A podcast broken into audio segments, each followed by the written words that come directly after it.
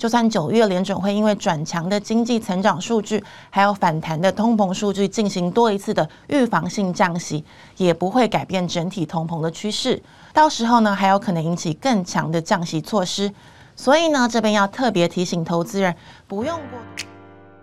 财讯美股笔记将完整解读财经作家艾谢克在财讯双周刊的独家专栏内容，精准解析总经趋势与美股脉动。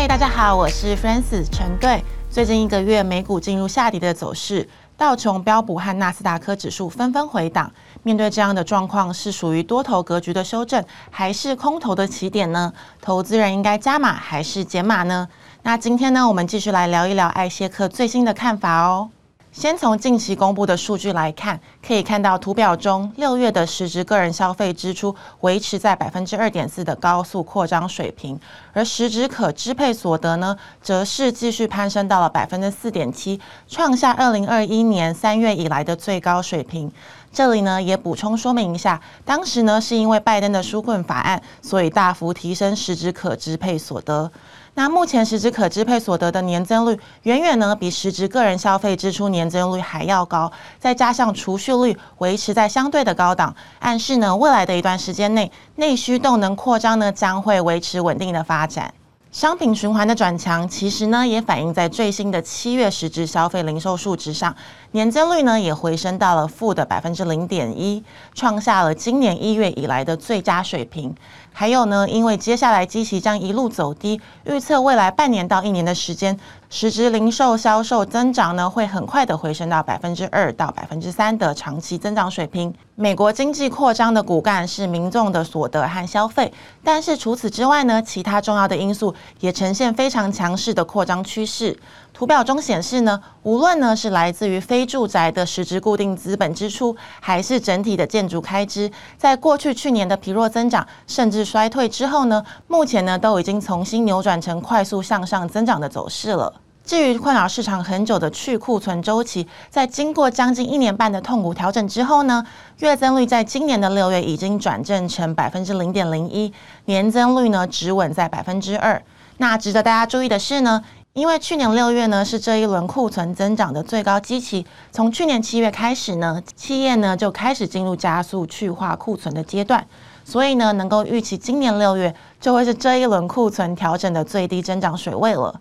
那从今年下半年呢到明年上半年，美国库存的年增速呢将会稳定的上升。整体来说呢，民间投资的三大支柱。企业固定资本投入、房地产和库存，目前看起来呢，下半年呢都只能用“旺”这一个字来形容了。那这也非常符合景气成长型的样貌了。那这么旺的增长呢，会引发通膨，或是变成需要进一步加速紧缩的过热状态吗？艾谢克认为不用担心哦。我们可以看到，美国的就业市场已经出现放缓的迹象了。那最明显呢，就是新开职缺在六月创下了二零二一年五月以来的新低。虽然呢，整体水平呢还是高于疫情前的平均，但放缓呢就意味着疫情以来的结构性大缺工已经开始舒缓，劳动市场的供需失衡呢已经开始改善喽。那从失业金数据来看呢，也可以看到类似的趋势。不论呢是初次呢，或是连续清理，目前呢都重新回到了下行的轨道，但是呢幅度呢是非常轻微。那这两者呢跟去年下半年的低点比较，都还有一段距离，也代表说呢就业市场呢还是呈现稳定的扩张，但是呢增长速度降温，这个不但呢能够帮助巩固经济增长，还能够协助压抑时薪增长，达成呢近期我们所说的金发少女的经济形态。分析完美国下半年的经济趋势之后呢，目前呢市场又在担忧美国呢是不是会再升息？那关于这个部分呢，艾谢克又有什么看法呢？那在继续说明之前，如果呢你喜欢我们的节目或是支持我们的频道，请帮我们按赞、订阅和分享哦。景气温和扩张不会过热，而且呢让通膨维持在可以持续增长的健康水平，这样的预期能够实现吗？换句话说呢？通膨呢，能够贴近联准会期望的百分之二到百分之二点五吗？那这里呢，我们就不卖关子了。答案呢是肯定的。那从图表中呢可以看到，根据 S M P Global PMI 的价格指数，不管呢是服务业或是制造业的生产价格，在大幅回落之后呢，并没有在七月时进一步的下滑，反而呢是呈现卡关。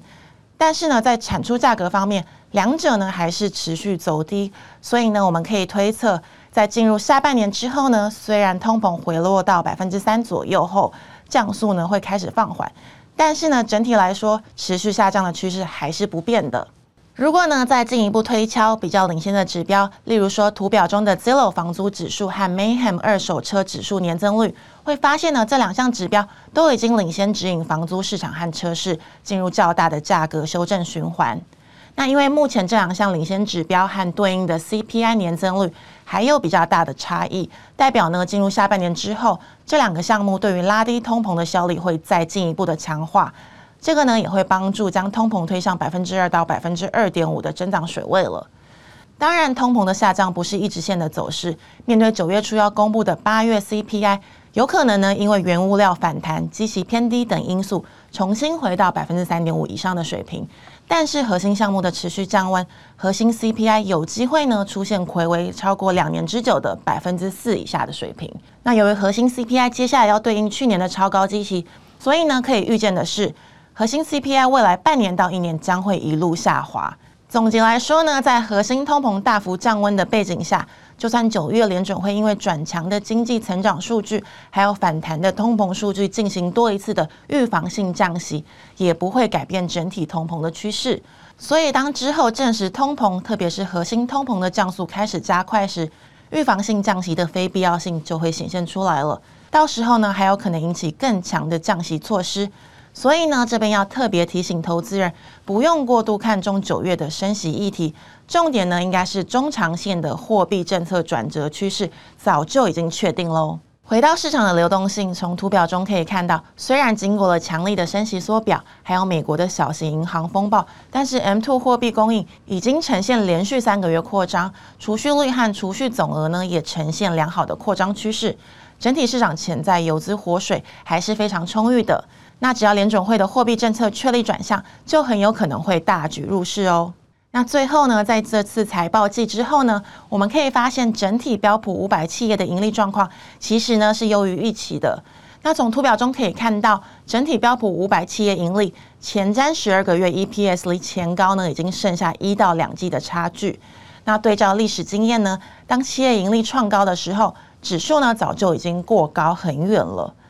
从这个角度来看，当前市场的回落是不是好的布局点呢？答案呢已经很明显了。那建议投资人呢要好好把握机会哦。那以上呢就是今天的美股笔记。你认为这一次的美股回档呢是好的布局时机吗？A 是健康的回档修正就是绝佳买点哦。B 不是，景气进入衰退应该要减码了。C 无法判断，还需要观察更多的数据。欢迎留言讨论你们的想法，那我们下集再见喽，拜拜。